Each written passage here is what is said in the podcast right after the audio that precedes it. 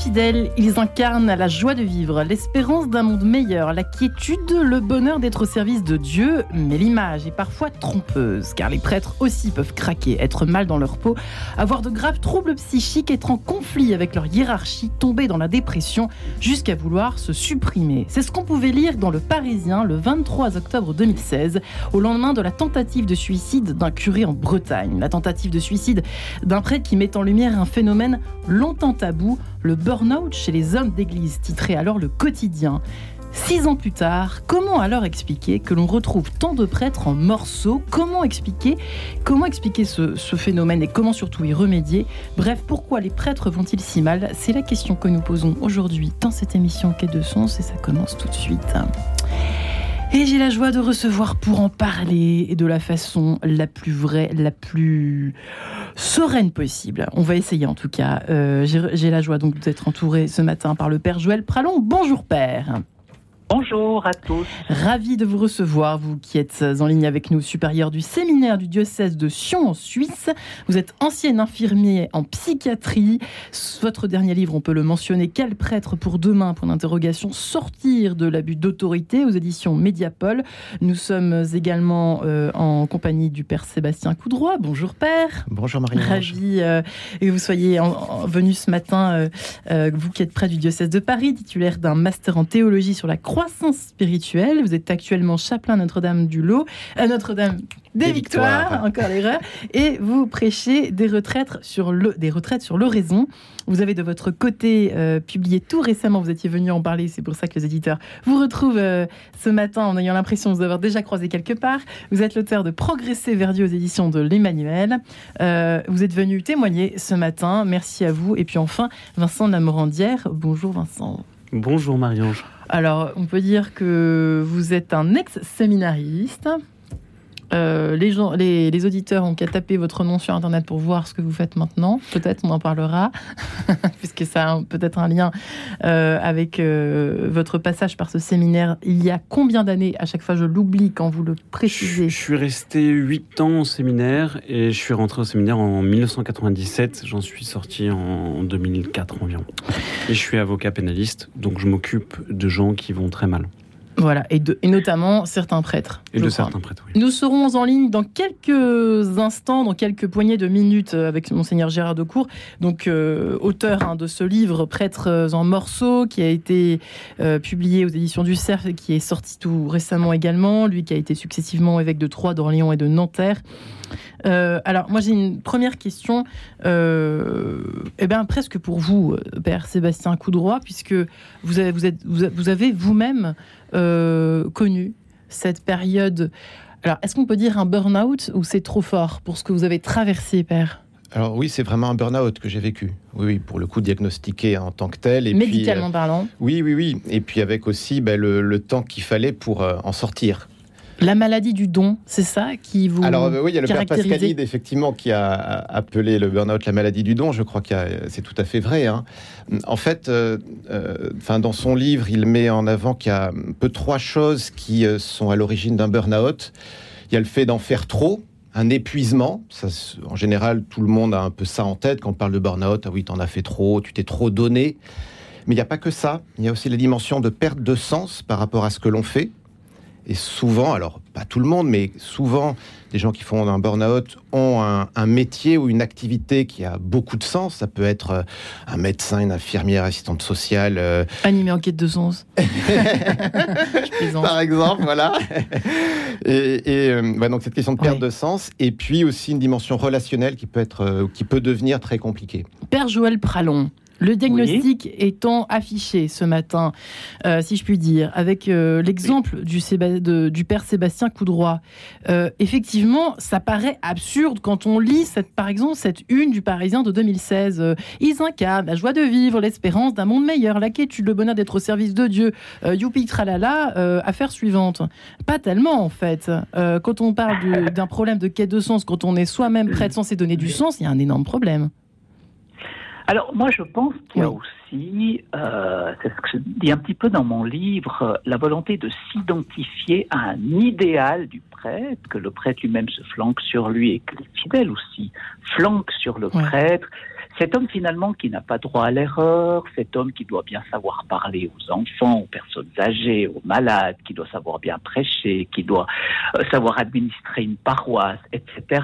Cet homme flanqué d'un et nimbé d'un pouvoir quasi divin, qui juge nos comportements, qui possède une vérité infaillible. Vous ne trouvez pas que ça fait un petit peu beaucoup pour un homme Et moi, mon, mon, combat, donc j'ai été supérieur séminaire, je ne lui suis plus, juste en parenthèse, ça a été d'aider les jeunes à être humains, à être d'abord eux-mêmes. Hmm. C'est clair que dans l'Église, c'est assez sympathique parce que quand on y entre, et surtout au séminaire, on, poursuit cette image un petit peu de, de, perfectionniste, un petit peu qui va, qui va comme nous amener à la sainteté, et on risque de faire le déni de l'humain.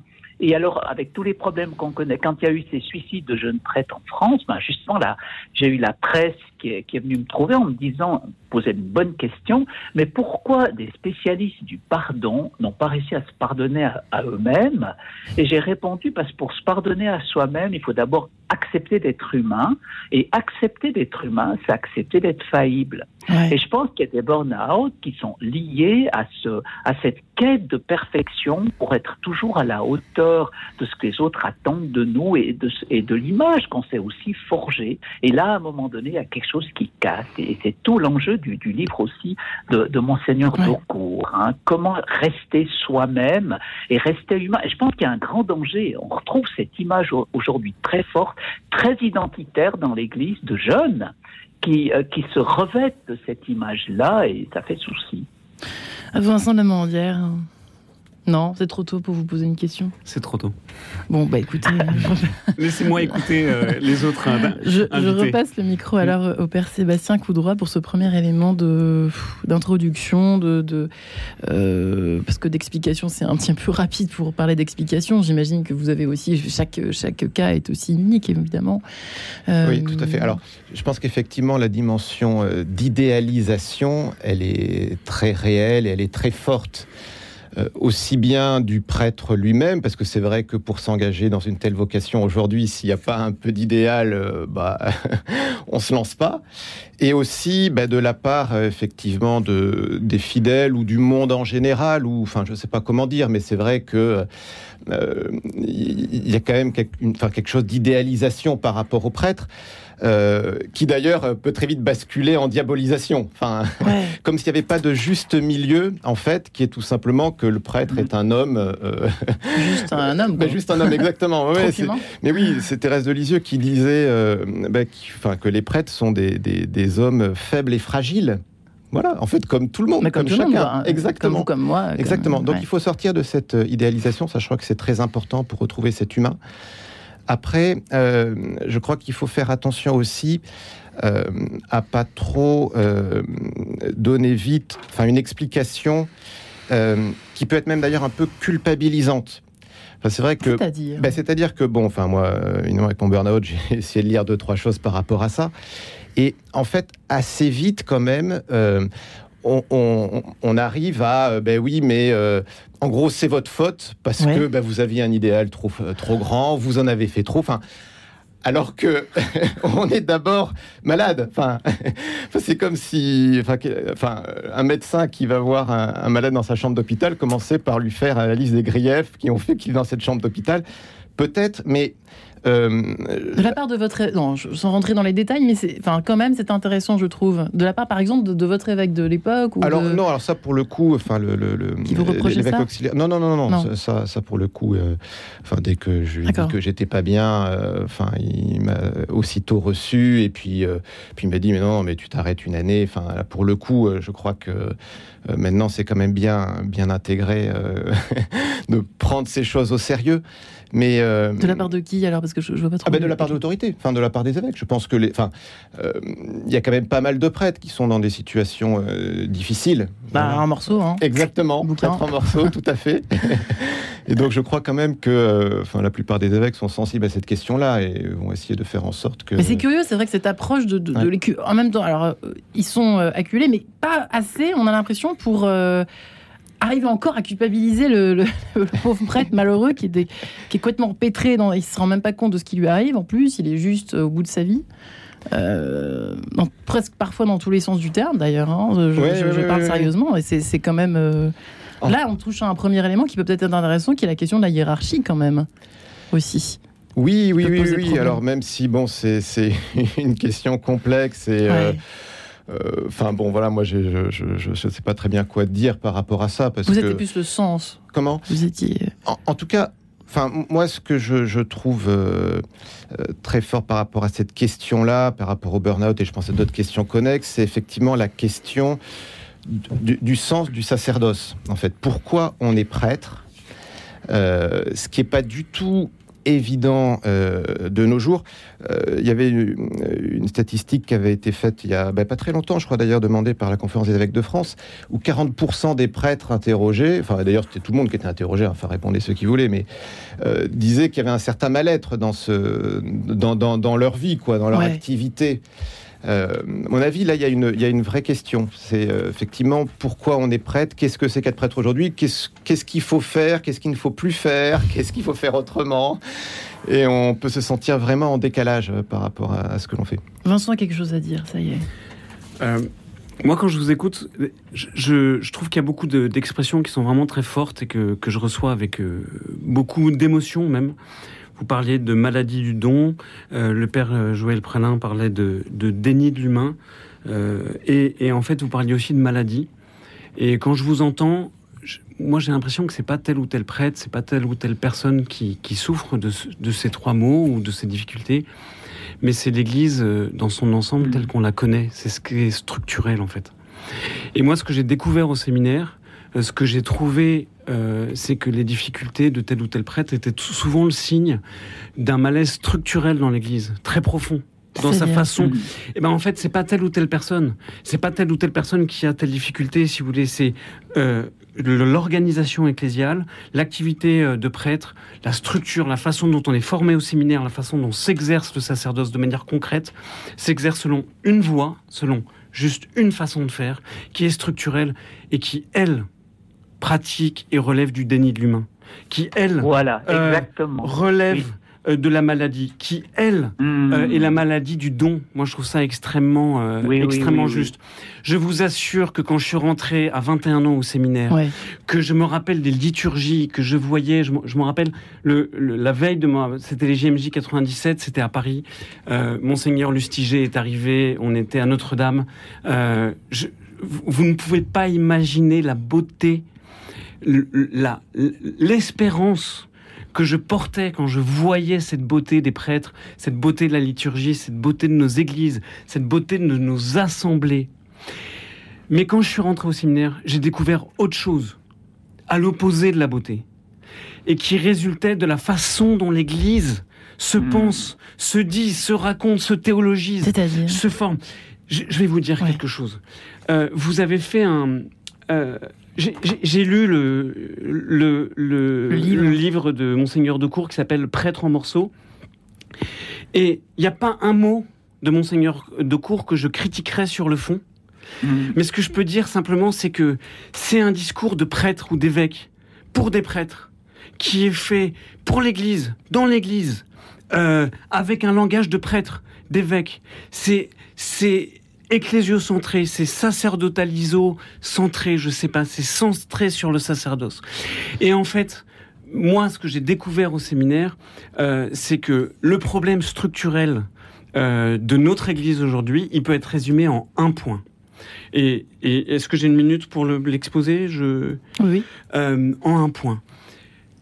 La démocratie, elle fonctionne par une séparation des pouvoirs. Et cette séparation des pouvoirs, elle vient non pas euh, des Lumières, mais elle vient de la Bible, où le pouvoir spirituel était séparé entre trois personnes, entre trois représentants de trois missionnés par Dieu.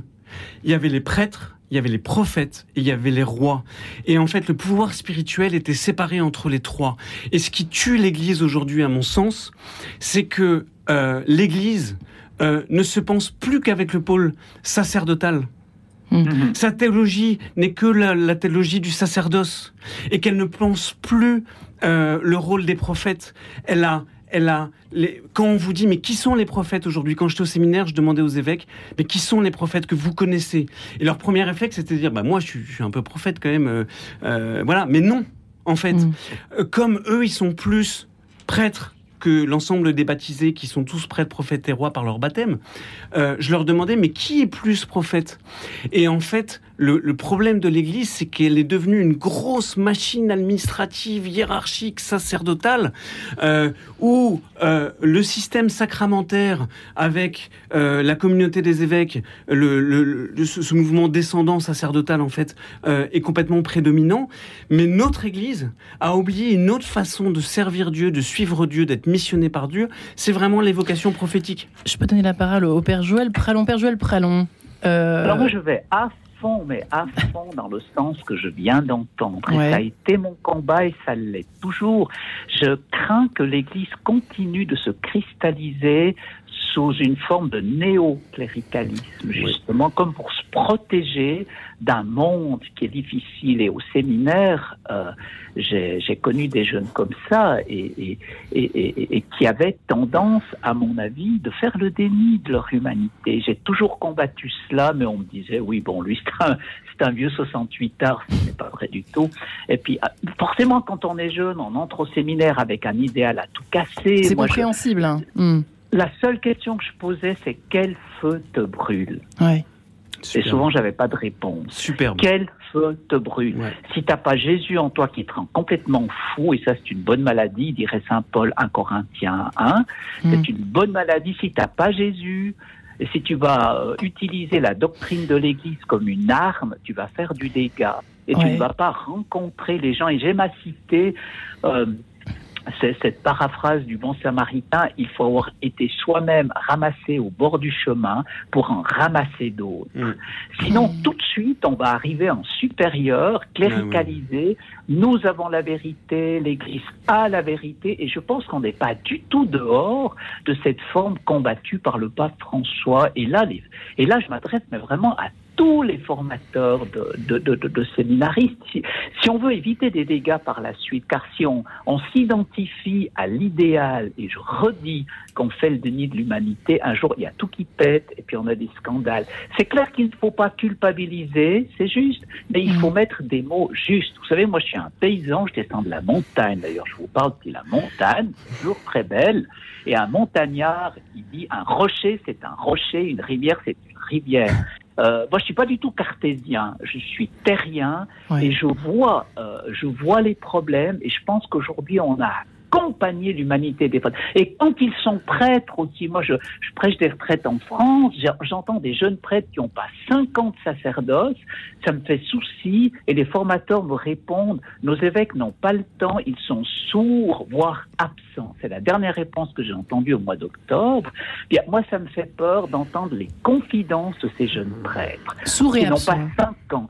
Pourquoi Parce que on ne les accompagne pas dans leur humanité. Ils sortent parfois avec une soutane, c'est très bien, et instrument d'évangélisation, pense-t-il, euh, tant mieux pour eux. Bon, bah chacun a son truc, quoi. Mais je veux dire, on est qui, on devient qui dans tout ça. Et pour que un prêtre puisse humainement trouver son équilibre, il a surtout besoin d'amitié. Et ça, il ne faut pas qu'il le néglige. Et quand on parle de la maladie du don, il faut se dire aussi que le don est donné par le donateur. Quel lien avons-nous avec le donateur? C'est quand même premier. Quel lien avons-nous avec le donateur? Est-ce qu'on fait aussi dans notre journée de la place pour recevoir ce don, pour que ce don soit ravivé, soit réactualisé, et s'il n'y a pas cette dimension spirituelle, c'est perdu. Donc, dimension spirituelle et dimension d'amitié. Et, et, et, et, pour tenir. Bon, euh, euh, les, les, évêques, pères des prêtres, ils croient pas une seconde. Parce dans le concret, euh, je connais pas d'évêques qui sont vraiment pères pour leurs prêtres, mais je les comprends. Ils, ils savent plus où donner de la tête. Et c'est là où je pense que l'Église a se renouveler aussi dans cette dimension de corps du Christ. Qu'est-ce qu'on fait de tous les baptisés? Hmm. Quel, lien Est-ce qu'on leur fait eh confiance? Est-ce qu'on partage les compétences et surtout celles qu'on n'a pas? Je vous propose de respirer sur ces questions passionnantes que vous posez, Père Joël Pralon. Nous nous retrouvons ensemble tous les cinq juste après cette page en couleur. tout de suite.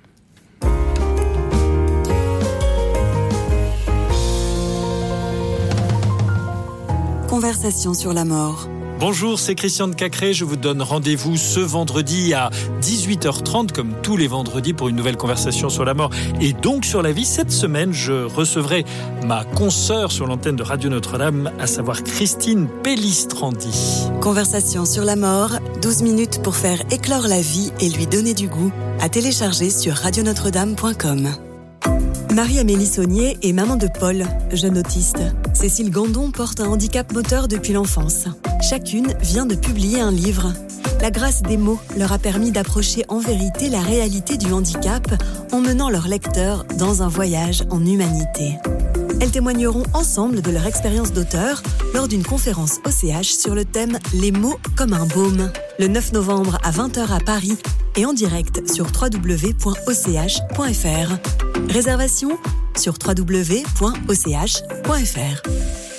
Mamie, est-ce que tu t'inquiètes pour l'avenir? Tu sais, mon chéri, j'ai eu une vie jalonnée de joies et de peines, mais je n'ai jamais désespéré. J'ai toujours eu cette lumière d'espérance en moi. Et comment on la trouve, cette petite lumière, mamie? C'est l'Église qui me l'a transmise. Elle m'a donné envie de croire à la victoire de la vie. Mais ne t'inquiète pas, cette petite lumière ne s'éteint jamais. Tu l'as toi aussi. Génial Merci, mamie Comme une évidence, je veux transmettre l'espérance. Je lègue à l'Église. Rendez-vous sur jecroisjelègue.catholique.fr. En quête de sens, Marie-Ange de Montesquieu. Et nous sommes de retour dans cette émission Pourquoi les prêtres vont-ils si mal? On en parle en compagnie de nos quatre invités du jour. Le père Joël Pralon, ancien, supérieur du séminaire du diocèse de Sion en Suisse, ancien infirmier en psychiatrie qui a écrit tout fraîchement Quel prêtre pour demain sortir de l'abus d'autorité chez Mediapol. Le père Sébastien Coudroy, qui est prêtre du diocèse de Paris, titulaire d'un master en théologie sur la croissance spirituelle, qui est euh, actuellement chapelain Trame des Victoires, prédicateur de retraite sur l'oraison, qui a écrit Progresser vers Dieu aux éditions Emmanuel et qui a lui-même traversé cette douloureuse phase, euh, cette douloureuse maladie, on peut le dire, hein, du burn-out. Vincent de la Morandière, ex-séminariste, actuellement avocat, pénaliste. Et puis nous découvrons, nous sommes heureux d'accueillir euh, dans cette émission Monseigneur Gérard Decour. Bonjour Monseigneur Gérard Decour. Bonjour à vous et bonjour à toutes vos auditrices, tous vos auditeurs. Eh bien, bienvenue. Vous avez, vous avez été successivement, je le reprécise, évêque de Troyes, d'Orléans et de Nanterre. Vous êtes de ces fameux Prêtres en morceaux aux éditions du Cerf. À l'heure où s'ouvre cette conférence des évêques, cette conférence, cette assemblée plénière, pardonnez-moi, à Lourdes ce matin, on lit un petit peu dans la presse euh, un climat sous tension, cataclysmique. Euh, évidemment, à l'heure où nous nous posons cette question ce matin, pourquoi les prêtres vont-ils si mal? Euh, on a vu, euh, vous étiez, euh, vous n'étiez pas encore avec nous au début de cette émission. J'ai cité une une du Parisien en 2016 où l'on parlait déjà de cette apparition du burn-out chez les prêtres et on se posait la question de savoir pourquoi en 2022 rien n'avait vraisemblablement vraisemblablement changé, monseigneur Gérard de Cour, a fortiori, puisque vous avez publié ce livre cette année, Prêtres en morceaux. Les prêtres sont en morceaux, sens du sacerdoce, pas évitant de le trouver de nos jours, évoquait notre invité euh, témoin du jour, le père Sébastien Coudroy. Euh, finalement, c'est une bonne question hein, aujourd'hui. Oui, mais si vous voulez, moi, je, préciserai un peu les choses en l'énoncé. C'est pas les pourquoi les prêtres vont-ils si mal? Il y a des prêtres qui vont mal. Mais moi, je trouve que la grande majorité de nos prêtres ont, une bonne santé spirituelle et, même physique, j'espère, mais qu'en même temps, ils, rencontrent un certain nombre d'épreuves. Certains les traversent rapidement, d'autres, ce sont des épreuves qui durent longtemps. Mais simplement, voilà, je réagis d'abord comme ça pour qu'on ne dise pas les prêtres. Vous voyez, je pense qu'il y a des prêtres qui ont un certain nombre d'épreuves, dont celle que vous venez d'évoquer, le burn-out, mais tellement d'autres aussi. Mmh. Euh, bon, on demandait après à Vincent Lamorandière euh, Père Joël Pralon, vous, vous, posiez beaucoup de questions tout à l'heure, euh, répondant à ce qu'a évoqué Vincent Lamorandière sur les, les questions institutionnelles et structurelles. Père Sébastien Coudroy, est-ce que ça vous a évoqué quelque chose qui vous, Est-ce que ça vous a rappelé de mauvais souvenirs, au fond Le côté structurel, puisque nous, nous sommes arrêtés sur cette question?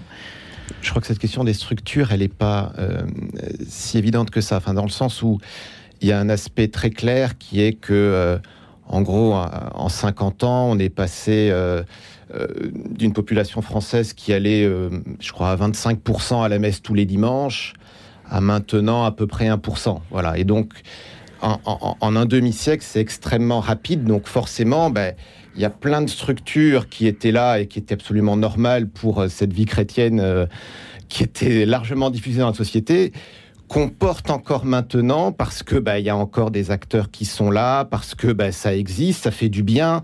Euh, c'est même utile dans certains, dans, enfin dans, dans, dans, dans, une large dimension, mais, mais c'est un poids, voilà. Et c'est sûr que du jour au lendemain, on peut pas dire, bah, on supprime tout, on arrête tout, voilà. Euh, et, en même temps, euh, donc là, clairement, il y a quelque chose enfin, de structurel qui est là, qui est pesant, et on ne sait pas très bien comment se, sortir de tout ça. En tout cas, l'alléger de façon à ce que ça soit plus euh, porteur qu'un poids.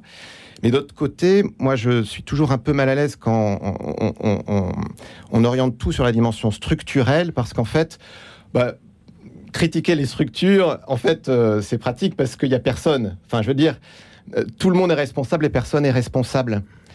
Euh, moi, j'aurais un, en fait, un point de vue un peu, enfin, différent, je sais pas, mais euh, en tout cas peut-être tout simplement concret. C'est le père Joël Pralon qui terminait tout à l'heure en parlant d'amitié. Et je pense que là, il y a quelque chose bah, de, très important on a parlé d'idéalisation du prêtre, et d'ailleurs qui peut se basculer très vite en diabolisation, mais donc un, homme hors du commun, voilà. Euh, qui peut être euh, soutenu par euh, le prêtre lui-même ou d'ailleurs aussi par les fidèles. Bon, mm. bref, mais est-ce que tout simplement on peut pas soutenir les prêtres en étant proche d'eux mm. Voilà. Mm. et, ça, une amitié concrète, je pense que c'est quelque chose de très simple, tout à fait faisable. Euh, qui, qui, change radicalement les choses. Pour donner juste un exemple, euh, bon, euh, au cours du séminaire, où, enfin voilà, on, a différentes insertions, et en fait, j'étais très frappé de voir que, bah, selon les lieux d'insertion, par exemple, à la sortie d'une messe, ben, on va avoir 300 personnes qui vont sortir, on va peut-être serrer quelques mains, mais en fait, on a rencontré personne. Ouais, c'est étrange. Et, et d'autres lieux où, au contraire, on, on a l'impression qu'on est tout simplement en famille. Et donc, en fait, on passe d'une dimension bah, de prestataire de service à une dimension, bah, on est une famille. donc vous êtes un peu perdu là-dedans, quoi. Vous dites mais quoi là-dedans en fait? Je suis plutôt famille, je suis plutôt anonyme, je suis plutôt eh ben, prestataire de service. En tout cas, c'est clair que pour que je pense tout le monde ait sa place, c'est sûr qu'une église comme famille, c'était une expression de Jean-Paul II d'ailleurs. Euh, enfin, je trouve c'est c'est extrêmement porteur parce mhm. qu'on sait pourquoi on se donne. Alors après, évidemment, on n'est pas bah vous, parfait. Vous pas, la preuve. Hein. Comment vous, N'empêche que vous dites, trouvez le. Moi, j'ai noté cette phrase en père coup droit. Attention, hein, je note. Hein. Euh, le sens du sacerdoce, c'est pas évident de nos jours. Enfin, c'est oui, très clair. C'est une vraie question quand même. Juste, pour donner un exemple pour illustrer ça. C'est une euh, violence cette phrase. Mais oui, oui, oui, oui. C'est, vous voyez, bon alors, euh, enfin moi quelque chose qui m'a beaucoup frappé, c'est les, les préparations au mariage. Alors, allons-y. Préparation au mariage. Euh, bon, je ne sais pas le pourcentage, mais on va dire 90% des gens qu'on prépare au mariage, euh, bon, sont pas des piliers d'église, on va dire. voilà, très bienveillants, très, ils sont très ouverts, ils sont même demandeurs, mais, mais ce qui fait que euh, concrètement, ben, moi j'avais l'impression d'être plus conseiller conjugal dans la préparation au mariage, alors que je suis pas du tout marié. vrai mais, mais parler de Jésus, en fait, qui, est mon cœur de métier, on pourrait dire, c'était pas si simple parce que, en fait, euh, ben, même si euh, il y avait une grande bienveillance, euh, comment dire, c'était toujours un peu biaisé par, ben oui, mais est-ce qu'il va finalement faire en sorte qu'on puisse se marier ou pas? Nous, on veut pas les blesser. Eux vont dire oui à peu près à tout pour. Enfin, voyez, et, donc, je, pense que, enfin, voilà, je pense que cet exemple de la pastorale des sacrements, elle est, elle, elle est pas simple parce qu'il y a un vrai enjeu de transmettre Jésus, de le faire découvrir, de le faire aimer. Et on est un peu pris par un mécanisme. Est-ce qu'on peut dire le mot décalage? Père Joël Pralon, Vincent de la Morandière. Père Joël Pralon, c'est intéressant peut-être cette notion de décalage avec la réalité des prêtres d'aujourd'hui pour reprendre cette phrase le sens du sacerdoce pas évident de nos jours. Moi, la clé, c'est la liberté intérieure. Parce que si on veut euh, absolument convaincre ou vouloir conduire les gens euh, où on aimerait qu'ils soient et certainement euh, vers la vérité, on commence d'abord par faire tout petit, par les rencontrer. C'est ça la liberté intérieure. Et puis je pense que la pastorale des sacrements, aujourd'hui, ça commence surtout par un témoignage personnel. De, nouveau, je redis ce que j'ai dit tout à l'heure. Quel feu vous habite Hmm. Moi, je pense que si on est amis, euh, amis, euh, liberté intérieure, pour moi, c'est les mots. Euh, on peut cheminer sans, sans vouloir absolument convaincre et puis être déçu si on n'a pas abouti au résultat. Donc, il y en a un qui, a, qui, a, qui, a, réussi ou pas réussi, c'est le Christ lui-même. Hein donc, euh, il a quand même été crucifié, mais il a réussi autrement. Donc, je pense aussi qu'il faut lui donner un peu plus de place et puis se, décontracter un peu plus, puis prendre le temps de cheminer dans l'amitié et dans, et dans la liberté intérieure. Et tout à l'heure, on parlait de, structure de l'Église. C'est vrai qu'on ne va pas les changer. Mais si je suis un homme libre, de nouveau, moi, je reviens à l'humanité. Si je suis un homme libre, capable d'amitié, euh, avec les paroissiens où je vis, capable de partage et capable d'être un témoin à cause de ce feu qui m'habite, je pense qu'on peut avancer quelles que soient les structures. Hmm. Voilà. Ah, Vincent Lamandia et Gérard, Monseigneur Gérard Decaux. Vincent, ça vous fait à la fois sourire et réfléchir. Je, je suis chrétien et, je pense euh, l'ensemble de ma vie, notamment l'ensemble de ma vie professionnelle avec, euh, avec le mystère central du christianisme qui est la résurrection du Christ et, euh, et passer de la terre au pain, fruit de la terre du travail des hommes, nous te le présentons, il deviendra le pain de la vie. Euh, toute la vie spirituelle naît de la terre, qui est le terrain mélangé de nos histoires, de nos psychismes, le travail éthique qu'on fait à partir de la terre, et cette offrande de nos vies qu'on fait en disant nous te le présentons, c'est-à-dire un moment où notre action s'arrête, il deviendra le pain de la vie sur lequel on partage. Et pour vous expliquer ça, je, vous pouvez pas le voir, mais je suis venu aujourd'hui avec euh, la graphiste du cabinet, qui est une jeune professionnelle, 20 ans, et je vais dire quelque chose sur elle qui me semble important, euh, qui, pourra, éclairer le débat. Cette jeune femme a reçu 11 coups de couteau de la part de son compagnon, et aujourd'hui elle est debout, elle vit, elle travaille, elle apprend à soigner les gens, elle fait une formation avec, euh, des jeunes qui sont des auteurs de violence, avec une formation qui s'appelle euh, La main qui a frappé peut apprendre à soigner. Et en fait, dans sa vie, dans son corps même, elle, elle fait l'illustration du fait que on peut passer des ténèbres à la vie, hmm. à la lumière. Et ça, c'est la chose qui me passionne comme avocat pénaliste, cette résurrection, mais c'est la chose qui me passionne comme chrétien. Et c'est vrai que face à ce passage de la mort à la vie, de la, des ténèbres à la résurrection, le fait de savoir si le séminariste à la fin euh, de la messe, euh, il va serrer des mains ou pas, ça me semble marginal. Le fait de savoir comme critère s'il y a de plus en plus de prêtres euh, comme vocation, ça me semble marginal. Savoir si les gens vont à la messe de plus en plus, ça me semble marginal. L'essentiel est qu'ils vivent de manière eucharistique. Et je, hmm. dirais au prêtre euh, qui est là, un jour, j'espère que à côté de, ce de ce petit manuel qui est centré en disant prier pour les prêtres qui sont trop peu nombreux, qui sont trop peu aimés, qui sont trop peu reconnus, vous, les prêtres, vous vous, vous ferez un, un, un, fascicule pour ce qui n'est pas vous, c'est-à-dire priez pour les prophètes qui sont dans l'Église et que vous n'écoutez plus depuis des millénaires ou, des, hmm. ou des siècles. Priez pour les rois euh, qui tiennent ce monde, qui ne connaissent pas que les mondes, la, la, la force, euh, si vous voulez, du système ecclésialo-administratif et juridique, euh, mais qui tiennent euh, euh, la justice sociale. Et, et, et moi, je vais finir sur Amos. Amos, interdit aux prêtres d'exercer leur ministère tant qu'une justice sociale n'est pas rendue pour les plus pauvres. Et en fait, il y a une hiérarchie dans les choses. Et vous, les prêtres, vous avez un pouvoir dans l'Église, mais vous êtes que un tiers de l'Église. Euh, L'Église, c'est les prêtres, c'est les prophètes et les rois, et vous êtes plus prêtres que d'autres. Il y a des gens qui sont plus prophètes que d'autres, et il y a des gens qui sont plus rois que d'autres. Hmm. Et à mon avis, vous irez mieux quand vous aurez conscience et, et que vous ferez de la place dans vos liturgies à ce qui n'est pas vous c'est-à-dire aux prêtres, au roi. Et, et, vous ferez de la place à ce qui n'est pas vos préoccupations. Mais quand on les connaît pas, comment on fait, Vincent Lamandier Mais le, problème, c'est que. Quand on n'est pas marié, quand on doit parler de sexualité, quand on doit parler d'amour, de, de, de, conjugal. Vous savez, sur ce point-là, c'est très impressionnant parce que quand j'étais au séminaire, euh, et, je, je, redis l'affection, j'ai eu Monseigneur de Cour comme évêque quand j'étais séminaire, euh, séminariste. Donc je, je, parle avec beaucoup de respect et d'estime euh, pour cet évêque. Mais on nous disait le fait d'être célibataire, c'est un signe pour le royaume. Ah. Dans le fait, dans le fait que tu que tu, que tu sois euh, célibataire, pour le, la, la, population, c'est un signe qui prouve que tu vis avec Dieu et que tu, tu, trouves un bonheur en Dieu et pas dans une sexualité, on va dire. Et en fait, quand j'étais séminariste, je me suis aperçu que c'était l'inverse. C'est-à-dire que, au contraire, c'était pas un signe pour le royaume, c'était un signe de suspicion. Je me rappelle d'un dîner où j'ai pris conscience de ça quand j'avais dîné avec des jeunes euh, à une aumônerie, je sais plus laquelle c'était, et j'avais dit que j'étais séminariste. Et il y a deux jeunes qui m'ont posé coup sur coup en trois secondes là, euh, les, deux questions suivantes. Le premier m'a dit Ah bon, t'es homo Question. Mm-hmm. Je lui dis Je suis séminariste. Il me répond Ah bon, t'es homo Et le deuxième m'a dit Tu te masturbes ou pas? Et en fait, je lui dis, mais attends, excuse-moi, ma sexualité n'est pas intéressante.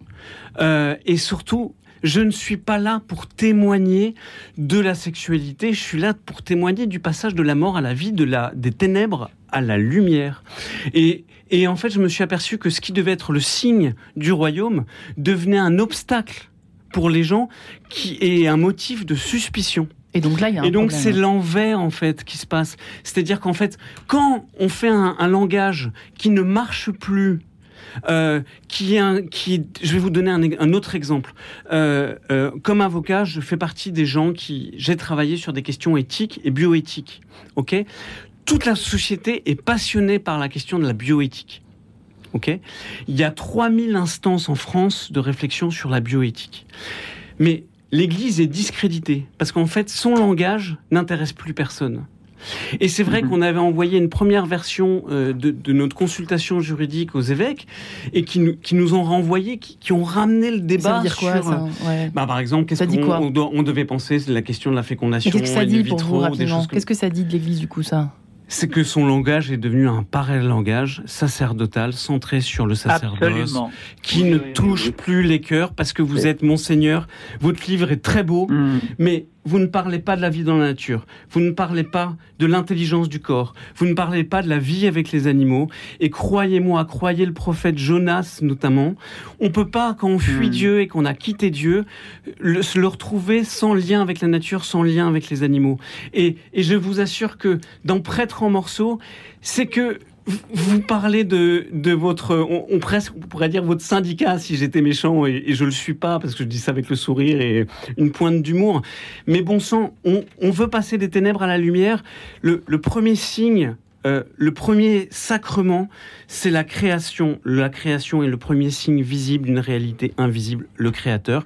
Et vous voyez dans votre livre, Monseigneur, je regrette que il n'y ait pas d'intelligence du corps, qu'il n'y ait pas d'intelligence du lien avec la nature, qu'il n'y ait pas d'intelligence des animaux. Et vous faites des distinctions euh, laïques, prêtres, etc., qui n'ont euh, finalement euh, aucune histoire, aucune... Euh, cloisonné, c'est peut-être Voilà, c'est cloisonné. Eh bien, je propose de continuer cette conversation avec nos quatre invités, émission animée ce matin, avec Jean-Joseph Cassanéa des Mondoville, et on se retrouve juste après. À tout de suite. Radio Notre-Dame.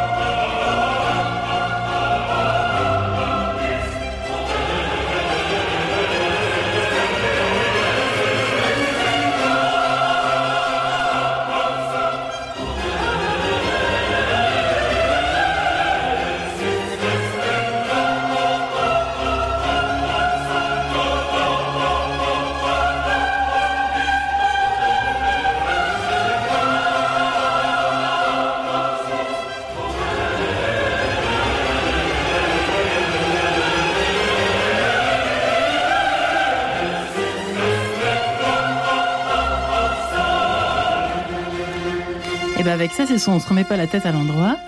Pourquoi les prêtres vont-ils si mal? Eh bien c'est la question que nous nous posons, figurez-vous, ce matin, euh, en compagnie de nos quatre invités. Monseigneur Gérard Daucourt, qui a été évêque de Troyes, d'Orléans et de Nanterre, qui a écrit Prêtres en morceaux aux éditions du Cerf. Vincent Lamorandière, qui a été séminariste pendant huit ans, il y a quelques années, qui est maintenant avocat pénaliste. Le père Sébastien Coudroy, qui a écrit Progresser vers Dieu aux éditions de l'Emmanuel, lui qui est prêtre du diocèse de Paris qui est actuellement chapelain Notre-Dame des Victoires, euh, qui a traversé cette épreuve du burn-out, et le père Joël Pralon, ancien supérieur du séminaire du diocèse de Sion en Suisse, qui est ancien infirmier en psychiatrie, qui a de son côté écrit Quel prêtre pour demain sortir de l'abus d'autorité chez Mediapol Monseigneur Gérard Decour, réponse de votre part quand même. Euh, vous et votre syndicat, entre guillemets, nous sommes là aussi évidemment pour prendre un peu de hauteur et de légèreté, vous le savez, dans cette émission Enquête de sens. réponse par rapport à ce qui a été dit, au fond, à l'instant, par Vincent de la Morandière. Beaucoup de choses, le lien avec la nature notamment. C'est vrai que c'est compliqué de décloisonner à une époque où il y a les prêtres, où il y a euh, les laïcs, les laïcs consacrés, euh, les gens, les gens mariés, les gens pas mariés, etc., etc. Oui, alors écoutez, je veux dire tout simplement que j'ai publié ces quelques pages pour partager, de faire connaître davantage, avec réalisme, mais aussi avec espérance, les situations tragiques d'un certain nombre de prêtres et qui nous interpelle. C'est tout ce que j'ai voulu faire et je ne voudrais pas qu'on tire d'autres conclusions. Je n'ai pas écrit un livre de théologie ni de morale. Je n'ai pas non plus séparé, distingué les gens entre laïcs, prêtres et diacres. Bien au contraire, et c'est là que j'étais très heureux d'entendre le Père Coudroy parler de l'amitié, car il s'agit de cela. Je pense que des, des, difficultés pour les prêtres, les évêques, les laïcs, etc., il y en aura toujours, mais quand nous sommes en Église, chacun avec nos vocations particulières, différentes, elles sont complémentaires. Je vois l'Église comme un lavement des pieds mutuel permanent. Lavez-vous les pieds les uns aux autres. C'est tout ce que j'ai voulu essayer de dire, si vous voulez. Je suis très touché d'ailleurs de voir comment un grand nombre de prêtres se sont sentis compris dans ces quelques pages qui n'ont pas beaucoup de, qui n'ont guère de prétention. Simplement, je dis, un appel parce que si vous voulez, je constate quand même que, étant donné qu'on est très préoccupé de faire fonctionner, pardonnez-moi cette expression, les structures, euh, nous avons la, brebis perdue à certains moments, qui peut être d'ailleurs un laïc, un religieux, etc., un évêque, mais c'est aussi, je parlais des prêtres, et on, on, ne lui donne pas la priorité. Et donc la fameuse résurrection dont on parlait tout à l'heure, qui est vraiment l'essentiel, l'espérance, elle est pour tous. Le miroir brisé, si vous voulez, c'est pour nous dire, comme l'a dit le cardinal lui-même dans la préface, c'est que les morceaux du miroir, mais oui, sont cassés, mais on peut les faire servir à nouveau. Ils peuvent de nouveau, s'ils sont remis d'aplomb, ils peuvent refléter et refléter l'image. Il n'y a jamais l'image complètement cassée de aucun de nos prêtres, aucun homme, aucune femme d'ailleurs. Et c'est ça que je voulais dire tout simplement, si vous voulez.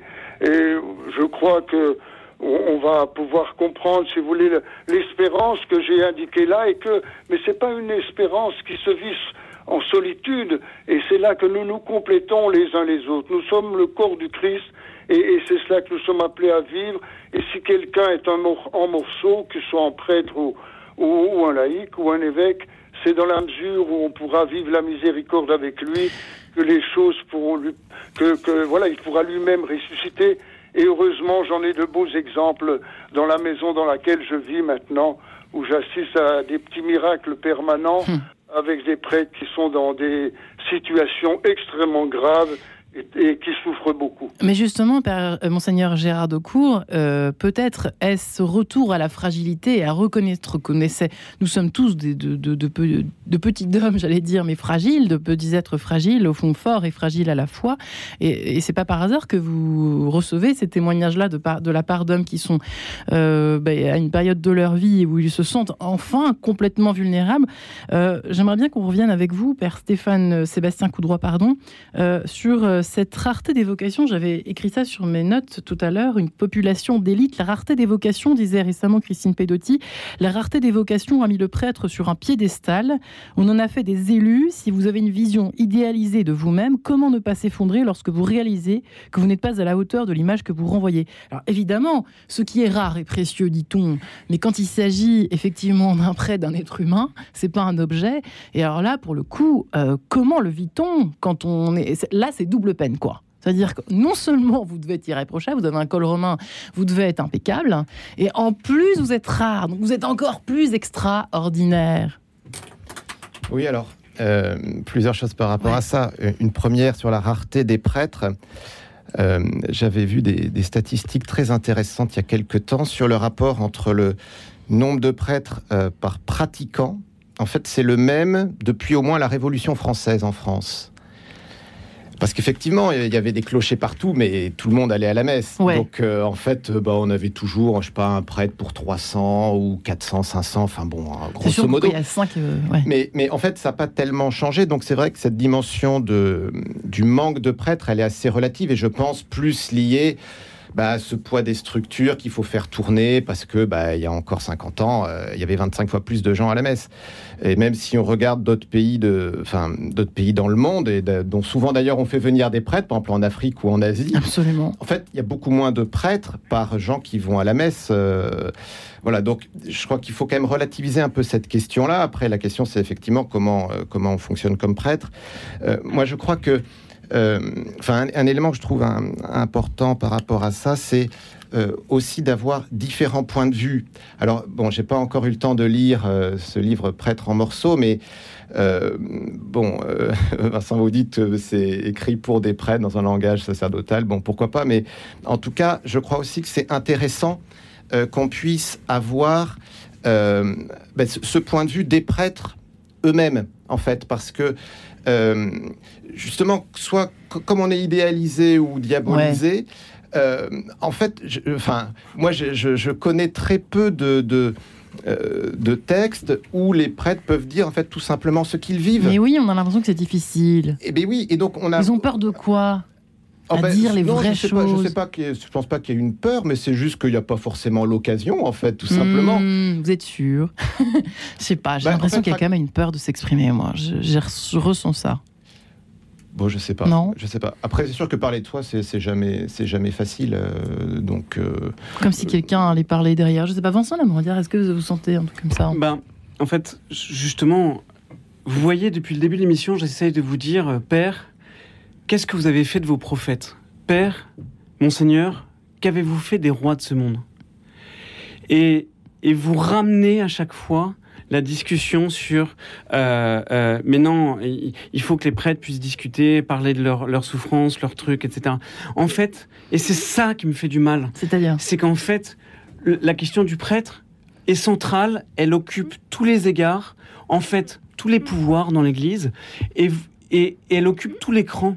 Et, et, dans cette émission, dans cette émission, ça revient en permanence. Et moi, j'aimerais vous dire, mais, mais c'est comme face à quelqu'un qui va mal il faut lui dire, ok, tu vas mal, ok, quelqu'un va porter ton boulet, mais toi porte celui des autres. Et regardez à l'extérieur de votre monde. Père Joël Pralon. Oui. bah, moi, je pense que c'est important aussi de parler du prêtre. Hein.